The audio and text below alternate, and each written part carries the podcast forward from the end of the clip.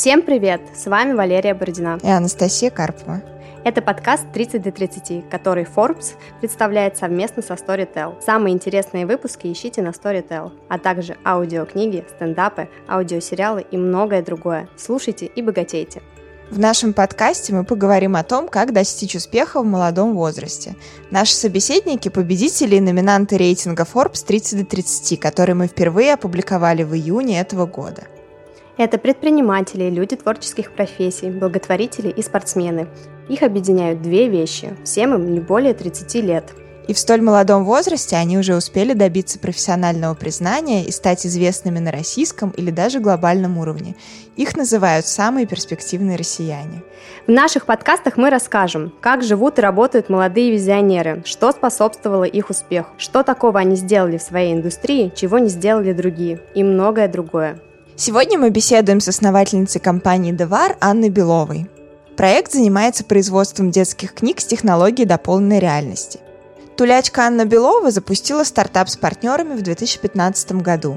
Они стали выпускать детскую литературу и сделали мобильное приложение, с помощью которого герои их книг оживали – AR-персонажи могут играть с ребенком, учить алфавит, решать разные математические задачки и многое другое. На второй год работы компания достигла оборота 1 миллиона долларов, хотя многие представители издательского рынка пророчили им провал.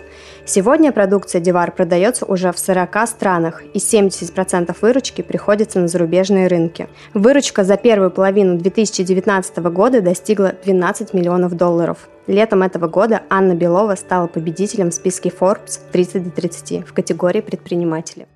Анна, ваш первый бизнес с партнерами – это была веб-студия, которую вы основали в Туле, значит, занимались разработкой сайтов для разных компаний. Потом вы решили освоить совершенно новую для вас нишу, сделать стартап, э, который связан с технологией дополненной реальности, э, и в итоге он так выстрелил, хотя вы никогда раньше там с этой технологией не работали, вышли на международные рынки и стали показывать классные финансовые результаты.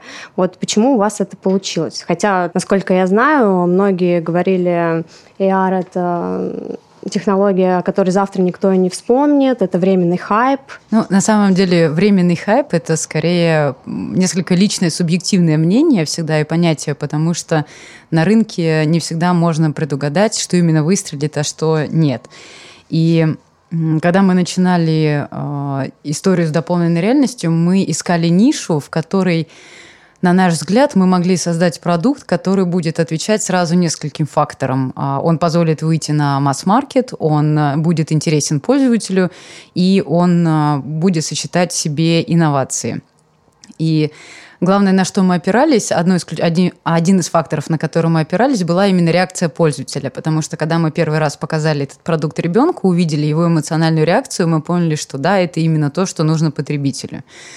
С другой стороны, совершенно верно, что именно в это же самое время рынок B2B не признавал этой технологии. И когда мы пришли к издательству, мы сказали, а давайте а, сделаем книги с дополненной реальностью. Это инновация, это интересный тренд, вот так реагируют пользователи. Издатели сказали, нет, мы в это не верим, это временная история.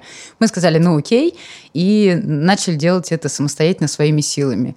Главное, что нас поддерживало в этой истории, это та полезность, э, та действительно впечатляющий, э, впечатляющий эффект, который это оказывал на детей. Потому что когда они видели оживающего персонажа, они понимали, что они сопричастны к этому, они сами его создали, он ожил в тех цветах, в которых его раскрасили, и мы увидели, что таким образом мы решаем тот самый нарастающий конфликт между миром физических вещей и цифровыми технологиями, объединяя это все в один продукт.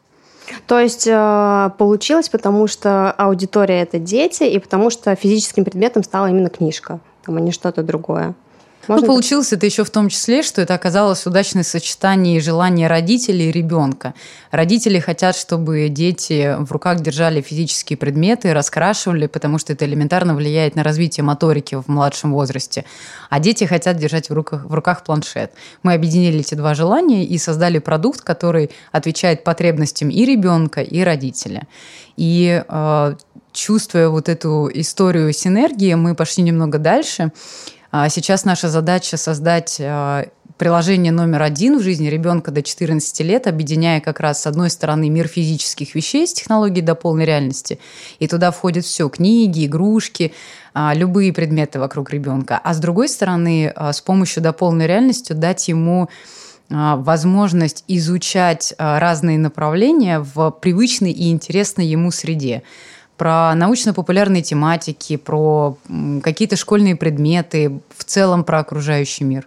Как у вас вообще пришла идея делать стартап с технологией дополненной реальности? Чем она вас заинтересовала? Почему вы в эту технологию решили поверить? Ну, исторически началось все с того, что мы, э, к нам пришел заказ от одного, одной компании по разработке программного обеспечения для роботов на атомных электростанциях. Э, задача этого программного обеспечения была в том, чтобы робот мог распознавать э, что-то происходящее внутри и передавать это, э, транслировать это как сигналы на пульт диспетчеру.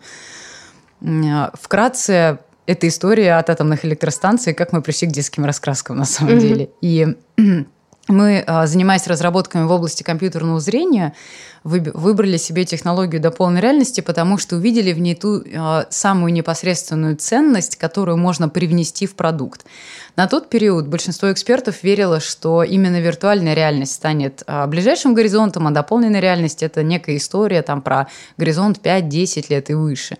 Мы интуитивно чувствовали, что это не совсем так, и у дополненной реальности как раз за счет ее качеств есть гораздо больше более быстрого применения в повседневной жизни человека. Ну и, в принципе, интуиция нас не подвела уже спустя там а, небольшой промежуток времени многие вендоры и технологические гиганты заявили дополненную реальность как часть своей стратегии, начали внедрять это в мобильные устройства, начали вести какие-то разработки. Ну и, естественно, есть такая история, как аналитика трендов рынка, потому что когда, например, Apple покупает Metao, одну из компаний, занимающихся именно разработками в области а, распознавания изображений. Это говорит о том, что в какой-то ближайшей перспективе Apple готовит к выпуску продукт, связанный именно с этой технологией.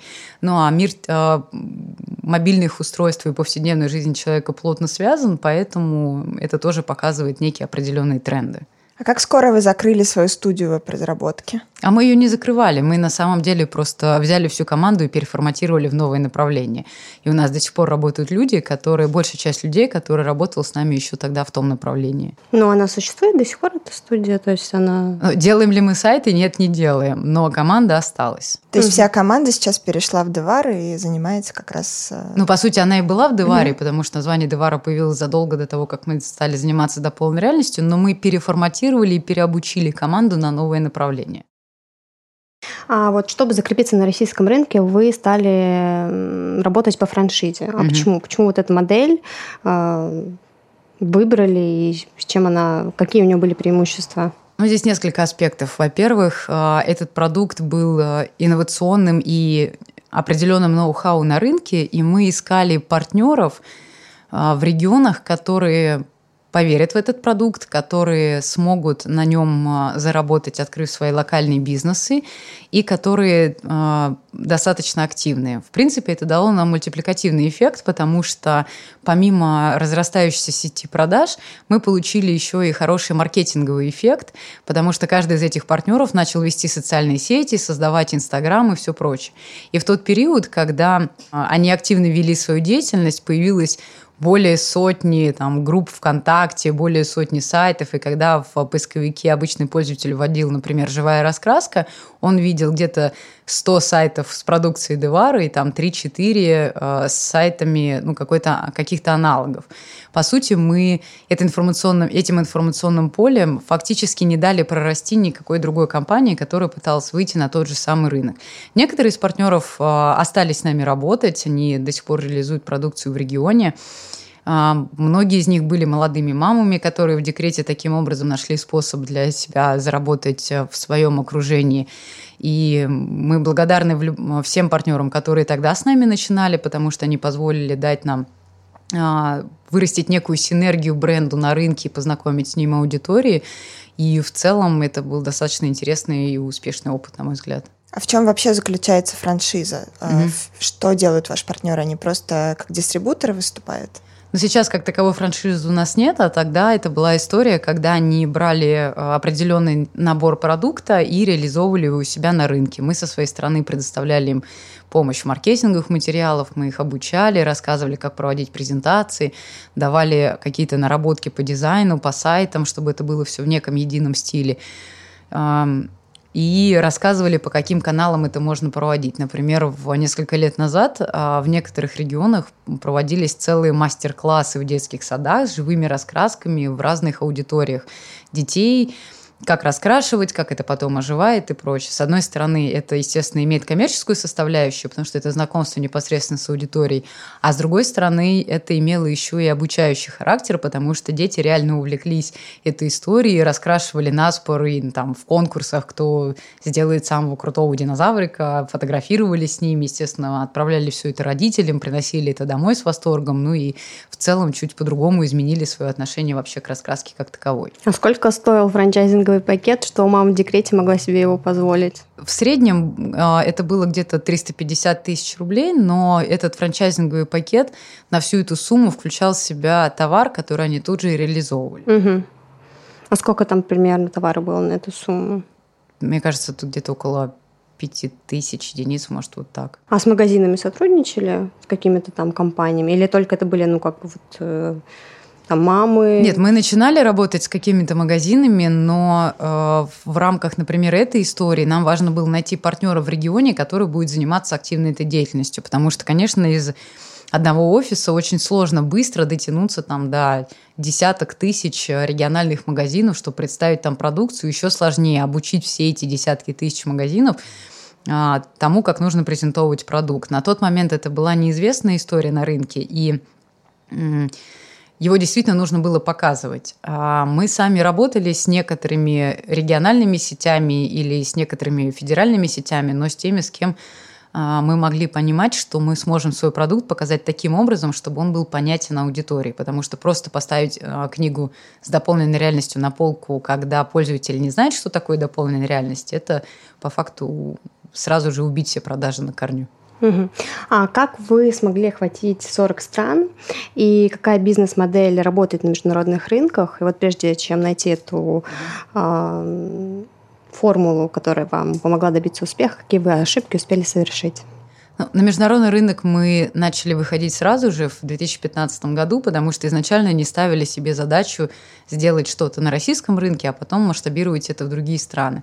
Мы знали, что этот продукт универсален, мы видели, как дети на него реагируют. Первым для нас таких, таким кейсом стала выставка в Китае, когда мы увидели совершенно такую же реакцию китайского пользователя на а, оживающую раскраску. Мы поняли, что этот продукт может быть доступен детям а, вообще всех стран. Мы начали ездить на выставки. А, первая наша крупная выставка – это международная Франкфурт Бухмесса, которая больше 500 лет. Туда собираются все ключевые издательства мира. Мы приехали туда в 2015 году и были а, единственными участниками из пяти тысяч с книгами с дополненной реальностью. Естественно, это вызывало вау-эффект, как некая новинка на рынке и вообще интерес со стороны издательств просто, в принципе, как ноу-хау. С точки зрения вывода продуктов на рынок, конечно же, не все было так а, гладко, потому что первая серия, которую мы сделали после раскрасок, была посвящена русским народным сказкам. Русские народные сказки не очень популярны в мире, ну, по понятным да, причинам. Тем не менее, нам удалось продать их в несколько стран, где было русскоговорящее население. И после этого мы поняли, что нам нужно создавать а, какой-то более универсальный продукт. И так, одним из таких первых примеров стала энциклопедия динозавров, потому что динозавров любят дети всего мира, и эта книга успешно сейчас продается в 20 странах. Какие все-таки страновые особенности? Наверняка в Азии, например, есть какие-то свои особенности, там в других странах. Вот с одной стороны, вам нужно было все-таки универсальный продукт создавать, чтобы продавать его э, на глобальном рынке. Но, с другой стороны, наверное, нужно было учитывать и страновые особенности. Ну, в Азии, например, очень много ориентируется э, на западный продукт. Там вообще есть такое понимание, как западный продукт, и это определенное позиционирование на рынке. А с другой стороны, конечно же, локализация есть везде. Одним из таких ярких примеров может служить э, наша локализация под арабский рынок, потому что мы не смогли туда выйти с нашей с первого раза с нашей продукцией, потому что оказалось, что в соответствии с их э, менталитетом и религией нельзя показывать драконов это как мифических существ. Русалочка должна быть одета. Э, и там еще несколько разных факторов. Естественно, нам пришлось адаптировать и локализовывать продукт. С другой стороны, есть такие истории локализации, когда мы берем все же Китай как некую отдельную страну, и понятно, что там нам пришлось локализовывать не только продукт, а, но и само приложение, потому что то, что работает на Global, не может работать в Китае. А, и для, в Китае у нас сейчас, например, отдельная версия нашей платформы.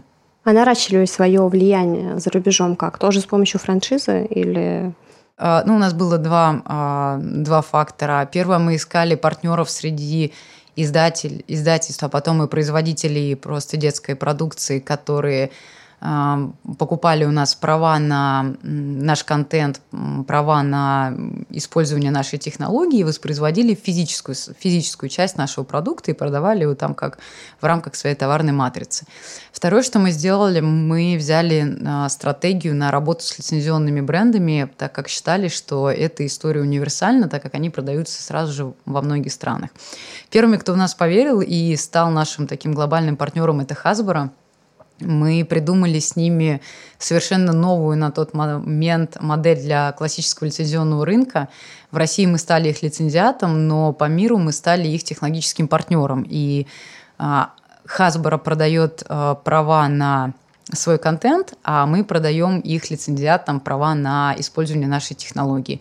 И вот таким образом продукция Hasbro, например, сейчас продается у нас более чем в 10 странах. Угу. То есть, получается, они продают какую-то раскраску там с э, популярным мультиком, допустим, Little Pony, а вы поставляете свою технологию приложению. Вот они покупают продукт, и они за это получают деньги. А вы, получается, за то, что человек пользуется вашей технологией. Ну, ну не совсем так. По сути, мы сами создаем а, некий продукт как основу, а вот они уже продают на него права как на категорию а, лицензионной продукции.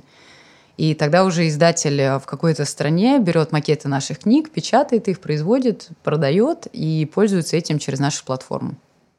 Как вам вообще удалось наладить э, отношения с издательствами? Вы рассказывали, что э, издательства сначала очень осторожно к вам относились. Как все-таки удалось убедить том, что нужно сотрудничать и двигаться вперед. Вы знаете, до сих пор не всех удалось убедить на самом деле. Есть еще а, такие классики рынка, которые считают, что этот продукт все равно не будет а, взлетать. С другой стороны, во-первых, издатели все равно увидели определенный рост. Они увидели, что рынок меняется, и а, осознали, что современные дети, вот это поколение digital natives, это те, кто вырос и с планшетом в руках и проводит в нем достаточно большое количество времени. С другой стороны, а, мы работаем на рынке, который является комбинацией классического книжного рынка, например, да, и рынка мобильных приложений или технологий. И здесь драйверами роста являются в том числе тренды, которые задают технологические гиганты, такие как Apple или Samsung. Они а, уже все а, ввели в свою глобальную стратегию до полной реальности как а, базовый сегмент бизнеса. Они готовят к выходу на рынок пользовательские устройства с этой технологией. И а, по оценкам экспертов уже в 2021 году каждый третий владелец смартфона будет использовать дополненную реальность в своей жизни. Соответственно, любые производители а, товаров или любые производители а, продуктов, неважно для какой аудитории, детской или взрослые, понимают, что им нужно находить какой-то вариант комбинации своего классического бизнеса с этой технологией для того, чтобы оставаться на одном языке с пользователем. Вот вы охватили 40 стран, да. Сколько языков должен знать фаундер, чтобы продавать в 40 странах? Вы сколько знаете языков? Сейчас знаю два, а, но свой первый контракт, а, зарубежный контракт на 100 тысяч долларов я заключила, когда не знала английский язык от слова совсем. Но это был такой, а, наверное, больше чуть уникальный кейс, потому что дальше я поняла, что английский язык знать обязательно как минимум, если вы хотите работать на международном рынке. И мотиватором для меня послужили одни из переговоров, когда я осознала, что менеджер совершенно неправильно и некорректно доносит мою мысль до собственника бизнеса, да, до нашего клиента. И я подумала, ну что ты несешь, надо же совсем по-другому. После этого буквально за 6 месяцев я потянула свой уровень английского. Конечно, я до сих пор не native speaker, но донести свои идеи, свои ценности, разговаривать на языке бизнеса с нашими клиентами я, в принципе, уже могу. И тут ключевой историей является то, что когда ты вводишь новый продукт на рынок, объяснить его, зажечь энергии, а, веры в этот продукт может только фаундер, потому что это а, ты рассказываешь про то, что ты создал, ты рассказываешь про то, как ты это видишь, ты рассказываешь про эти ценности, ты на примерах объясняешь, почему для тебя это важно. А в продукт верят, когда верят в того, кто его создал. И особенно, когда это продукт инновационный. Легко продавать чайники, но вы попробуйте продать что-то ноу-хау, которое еще рынок не знает. И вот тогда самым важным является энергия, которую только фаундер на первоначальном этапе может донести до, до клиента. Ну вот что касается поиска инвестиций, здесь, наверное, тоже нужно уметь убеждать инвесторов. Вы недавно mm-hmm. привлекли 3 миллиона долларов от Leta Capital.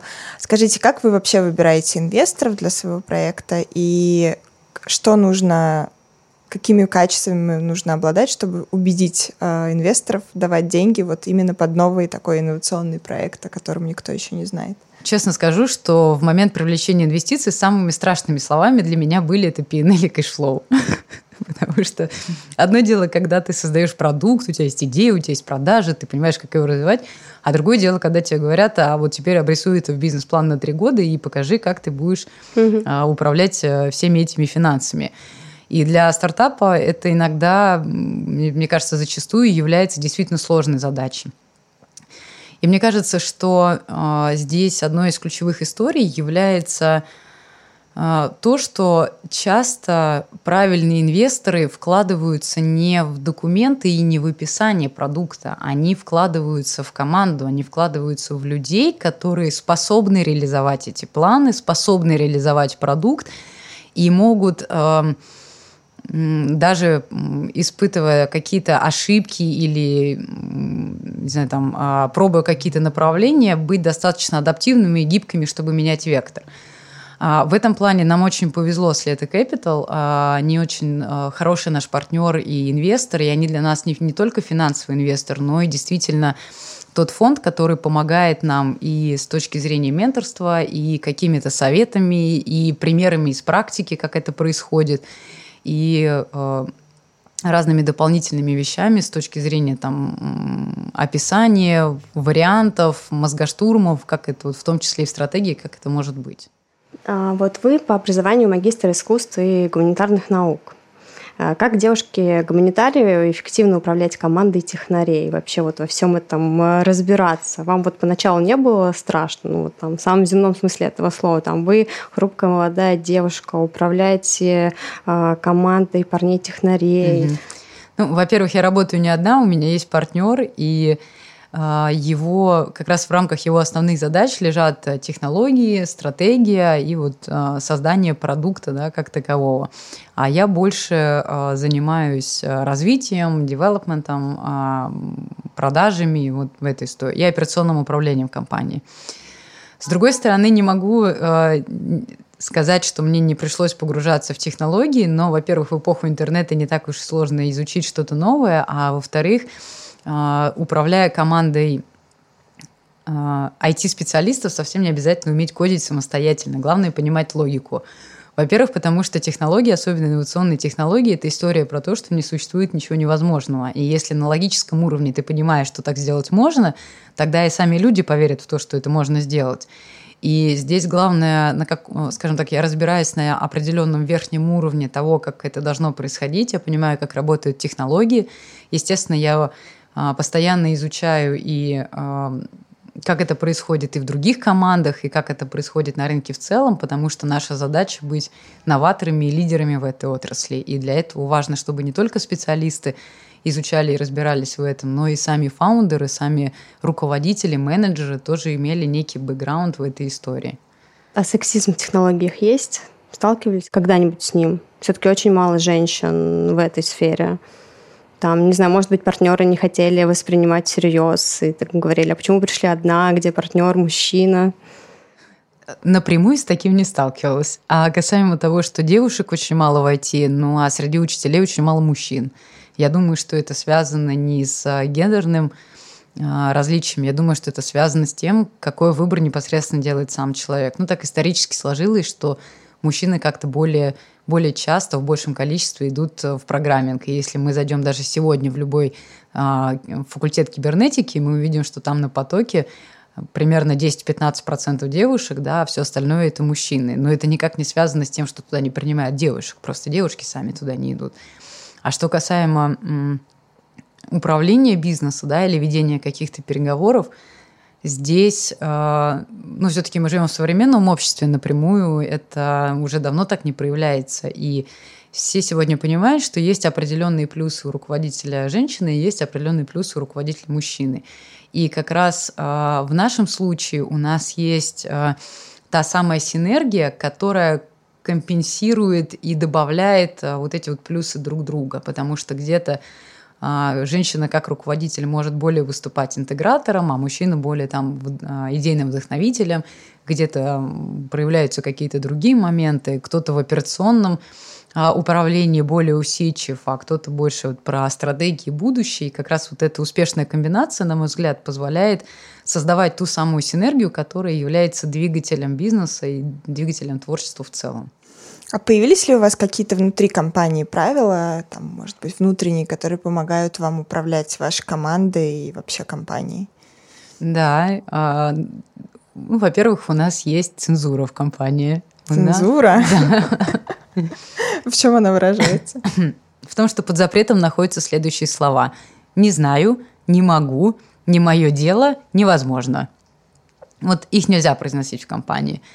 В компании есть правило говорить «да». Да инновациям, да друг другу, да новым исследованиям, да новым подходам.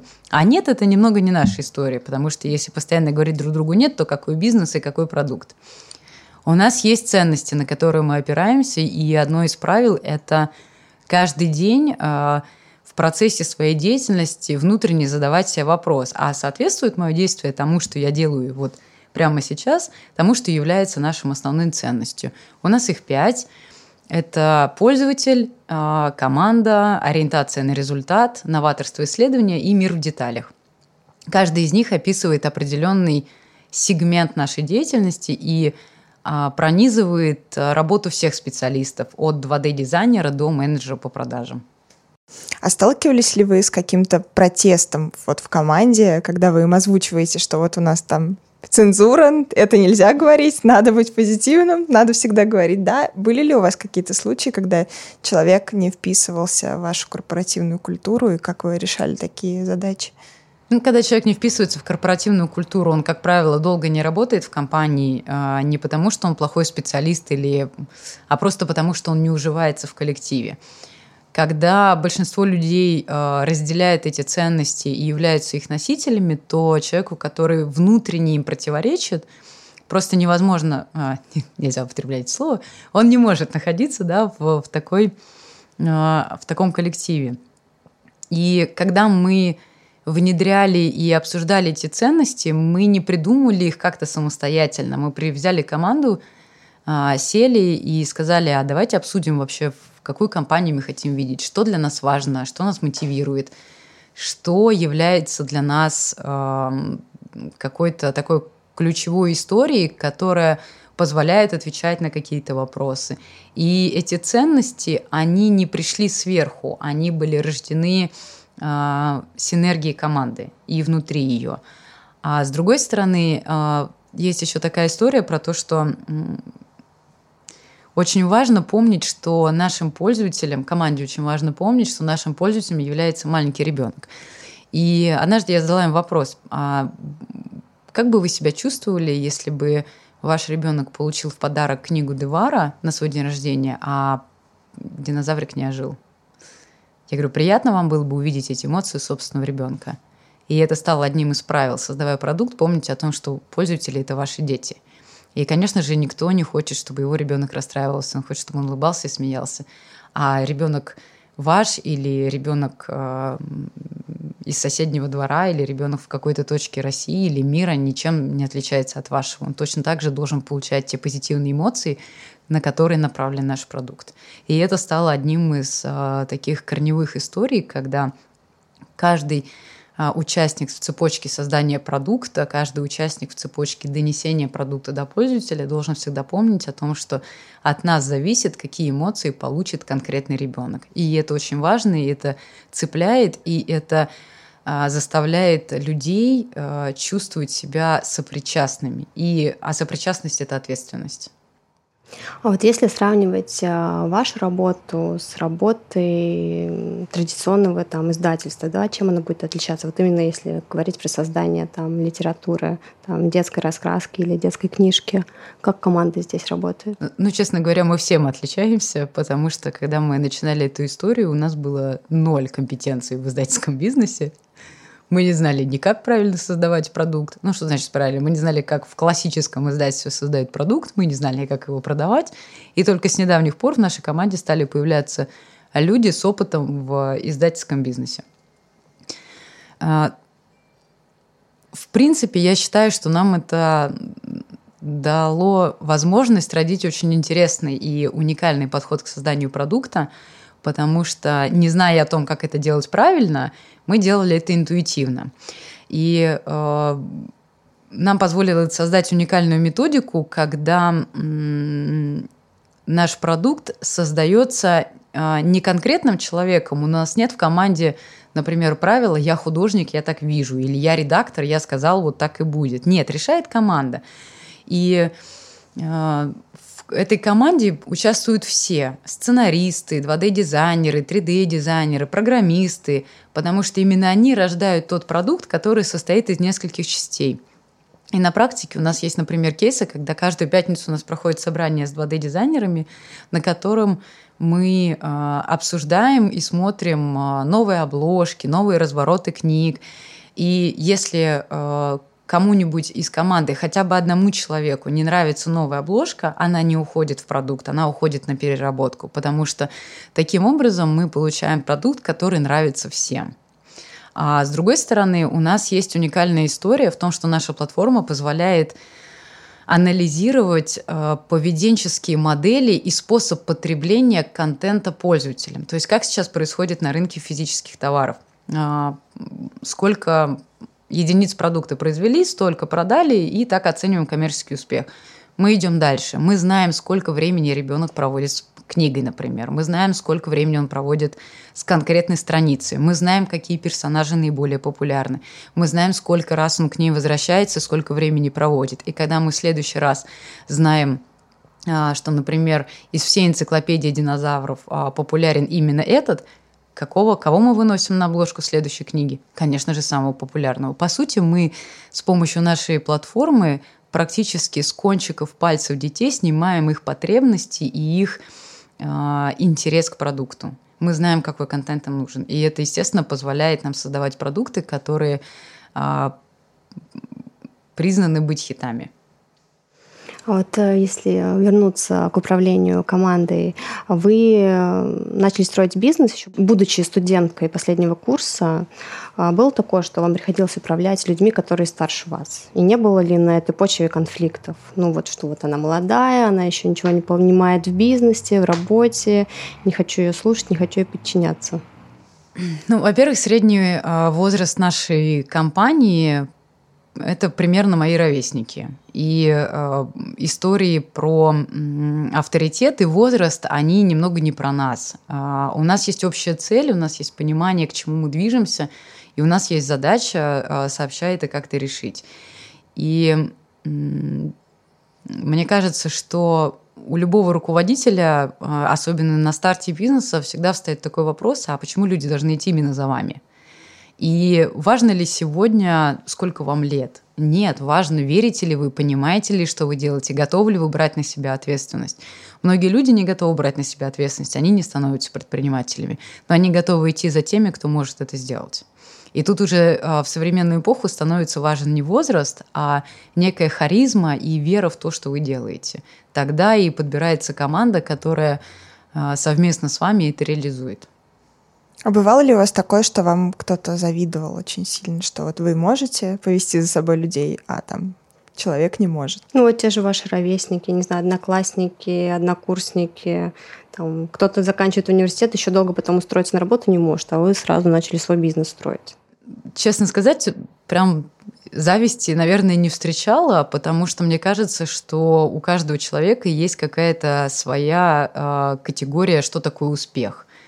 А, и для меня, например, успех – это вы ставите перед собой цель, вы к ней пришли, вы успешны. Для кого-то цель – это построить собственный бизнес, а для кого-то завести семью. И если человек доволен своим сегодняшним положением, если он себе такую цель поставил и он ее достиг, значит, он тоже по-своему успешен. А то, что цели у всех разные, ну и предпринимателями становятся не все, потому что для большинства людей то, что является для предпринимателя нормой, является сущим кошмаром. Бессонные ночи, работа на первых этапах по 24 часа, да, отсутствие выходных, взятие на себя ответственности и все прочее. Это нормально для стартапа, но это очень сложно для других людей. И не все просто готовы идти в эту историю.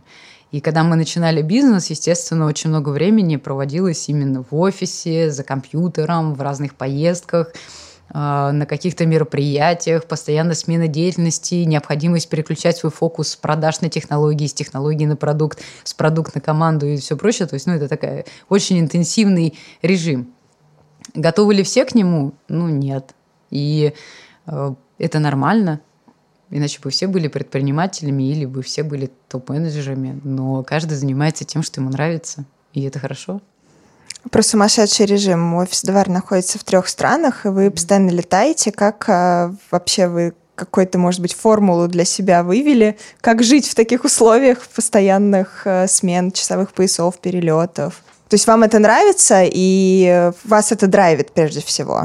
Ну, смотрите, драйвит, наверное, не сам факт перелетов, да, а драйвит то, что есть интересные дела, есть а, смена обстановки, и все поездки носят именно коммерческий характер. Ты встречаешься с разными партнерами, ты разговариваешь с разными людьми, ты ведешь переговоры, ты работаешь с командой в одном, а, а, в одной стране, ты работаешь с командой в другой стране, и все это является на самом деле частью той жизни, которая должна привести тебя к результату, к цели, которую ты перед собой ставишь это интересно. Я занимаюсь тем, что мне нравится, а это всего лишь часть процесса, которая на данном этапе необходима и которая обусловлена тем, что у нас очень много выставок, у нас много мероприятий, у нас много переговоров в разных странах. У нас партнеры на данный момент более чем в 40 странах. Мы часто к ним ездим, где-то периодически участвуем в каких-то конференциях. И это позволяет, с одной стороны, а, поддерживать развитие бизнеса, а с другой стороны, мы же и сами подпитываемся информацией, мы получаем какие-то мы изучаем тренды, мы смотрим, что происходит, и в связи с этим а, что-то меняем в своем бизнесе. Ну, физически же это очень сложно, наверное, жить э, на несколько стран и работать на несколько стран одновременно. Да, да нет, не сложно. А, как тогда? Как это возможно? То есть у вас какой-то, я не знаю, есть четкий план, да? Там вы ведете, там, не знаю, Google календарь, или у вас есть личный ассистент, который вам помогает все планировать. Это же невозможно все помнить. Ну, Когда знаете... у тебя и где, в каком городе встреча, в каком, в какой стране партнер. Ну, я вам честно скажу, что, например, помощник у меня появился сравнительно недавно. А до этого все делалось с помощью Siri, календарей Apple, и вообще отлично проходило. Ну, а Сложно это, скажем так, мне просто сложно ответить на этот вопрос, потому что для меня не сложно. То есть я понимаю, что этот ритм, он мне нравится, он мне интересен, он меня драйвит, он открывает мне новые горизонты. Я много езжу, путешествую, общаюсь с разными людьми и э, с разными э, партнерами, и это подпитывает меня в первую очередь с точки зрения кругозора да, и новой информации. Э, первый э, полет в Америку протяженностью 12 часов, конечно, был непривычен. Потому что для меня 12 часов находиться в одном месте, фактически в одной позе, просто очень странно. А, но дальше ты очень быстро к этому привыкаешь и просто распределяешь это время так, как комфортно. Для любого предпринимателя, на мой взгляд, поработать в самолете периодически это просто кайф, потому что у тебя не работает телефон, тебе никто не пишет, ты можешь полностью погрузиться в свои мысли и придумать какие-то идеи, поработать с какими-то документами, ну или просто позволить себе, например, с другой стороны, немного расслабиться, посмотреть какое-то кино и отвлечься от а, каких-то операционных дел. А у вас есть какие-то лайфхаки по тайм-менеджменту или по организации своего времени, которые вы выявили для себя вот в связи с таким графиком? Да, у меня всегда полностью заполнен календарь, а, который э, отражает те действия и задачи, которые я должна делать в течение дня. А, и этот календарь нужен еще также для того, чтобы остальные а, остальные члены команды видели, в какой момент не надо меня дергать по каким-то вопросам, потому что нужно что-то решить. Он позволяет видеть, где, что, в какой стране происходит. Ну, это такая ключевая история. Второе, в принципе, я каждый день составляю себе четкий план на день, актуализирую его и прохожусь по нему в течение дня с полным конкретным расписанием, что успела, что не успела, что надо подвинуть. Ну, это, мне кажется, такой самый, самая базовая история. А какой бы вы совет дали сейчас э, начинающим предпринимателям, студентам, например, которые хотят свой технологический бизнес запустить? Может быть, какие-то ошибки, которые вы когда-то совершили, и хотели бы поделиться с молодыми предпринимателями, которые только начинают? Ну, одним из таких самых, а, наверное, ключевых советов, а, которые нужны молодым предпринимателям, желающим открыть что-то еще в эпоху университет, там, университетской жизни – а, не надо слушать тех, кто говорит вам, что вы не сможете. Вам говорят э, это люди, которые сами не смогли, и они говорят это про себя, но не про вас. Если вы верите, если вы чувствуете, что это ваше, надо просто идти и делать. Ошибки будут у всех, это нормально, они будут всегда а у вас будут и взлеты, и падения, будет что-то получаться, что-то не получаться. Вы прочитаете огромное количество книг а, по тайм-менеджменту, управлению людьми, психологии влияния, ведению переговоров, а, построению кодов и всего остального, чего вам даже никогда и не снилось, но при этом, если эта идея вас драйвит, и она а, имеет при этом еще какой-то хороший профит и обратную реакцию с рынка, тоже это важно, то тогда это то, чем нужно заниматься. А вот такой вот вопрос, если про молодежь стали говорить. А социальный статус до сих пор определяет, насколько успешным будет человек. Вот ты родился там в семье чиновника или там топ-менеджера какой-нибудь госкорпорации. А, значит, у тебя все в жизни сложится хорошо. Или же мы живем в эпоху, когда наоборот а, это стало совсем неважно и мешает твоей самореализации. Ну, вы знаете, во-первых, я считаю, что все границы, в том числе и касаемо социальных статусов, они находятся исключительно в голове, а не в обозначении некого социального статуса да, там, в обществе. Сегодня нет никаких границ, и сегодня нет а, никаких а, сложностей открыть собственное дело, добиваться каких-то результатов, добиваться своих целей, вне зависимости от того, где вы родились и где вы находились. Важнее то, э, что вы вкладываете в свое самообразование, что вы считаете правильным, к чему вы стремитесь и цели, которые вы перед собой ставите. Потому что если вы ставите себе цель открыть бизнес, вы его откроете, если вы действительно этого хотите. А если вы ставите себе цель, э, я не знаю, там, лежать на диване и говорить о том, что все плохо, а вот они там могут, а я нет, ну это вы себе такую цель поставили. Идите и делайте. Если вот про вас конкретно, так говорят, вот что вам помогло на вашем предпринимательском пути вот добиться успеха? Ну, вы знаете, под, опять же, вот э, стать успешным, вот э, сейчас я, например, считаю, что наш очевидный успех это то, что у нас очень крутая команда, она делает очень крутые продукты, и у нас реально классные, хорошие партнеры. Вот на данном этапе именно это я считаю успехом. А, на среднесрочном этапе у нас есть бихак. Наша задача сделать так, чтобы каждая десятая семья в 200 странах мира изменила свою жизнь, а, сделав мир более полезным и удобным с помощью Helpful Reality DVR. И когда мы этого достигнем, и это я буду считать успехом. И Таким образом, каждый раз ставя новые цели, да, я буду приходить к тому, что мы будем все успешнее, успешнее, успешнее, но это будет а, обкладываться какими-то определенными критериями. Какой-то определенный набор навыков личных или еще каких-то, не знаю, я думаю, что это скорее связано именно с синергией команды, которая подобралась таким образом, что позволила достичь вот этого результата. И ключевым фактором является не то, какими лично навыками обладаете вы, а набираете ли вы вокруг себя и собираете ли вы вокруг а, себя команду, которая дополняет ваши навыками и обладает теми, которых нет у вас. Потому что тогда получается та самая интересная комбинация, которая вот этим мультипликативным эффектом и дает вам возможность расти и добиваться своих целей. Анна, спасибо вам за интервью. Желаем успехов и до новых встреч. Спасибо. Вы слушали подкаст «30 до 30», который Forbes подготовил совместно со Storytel.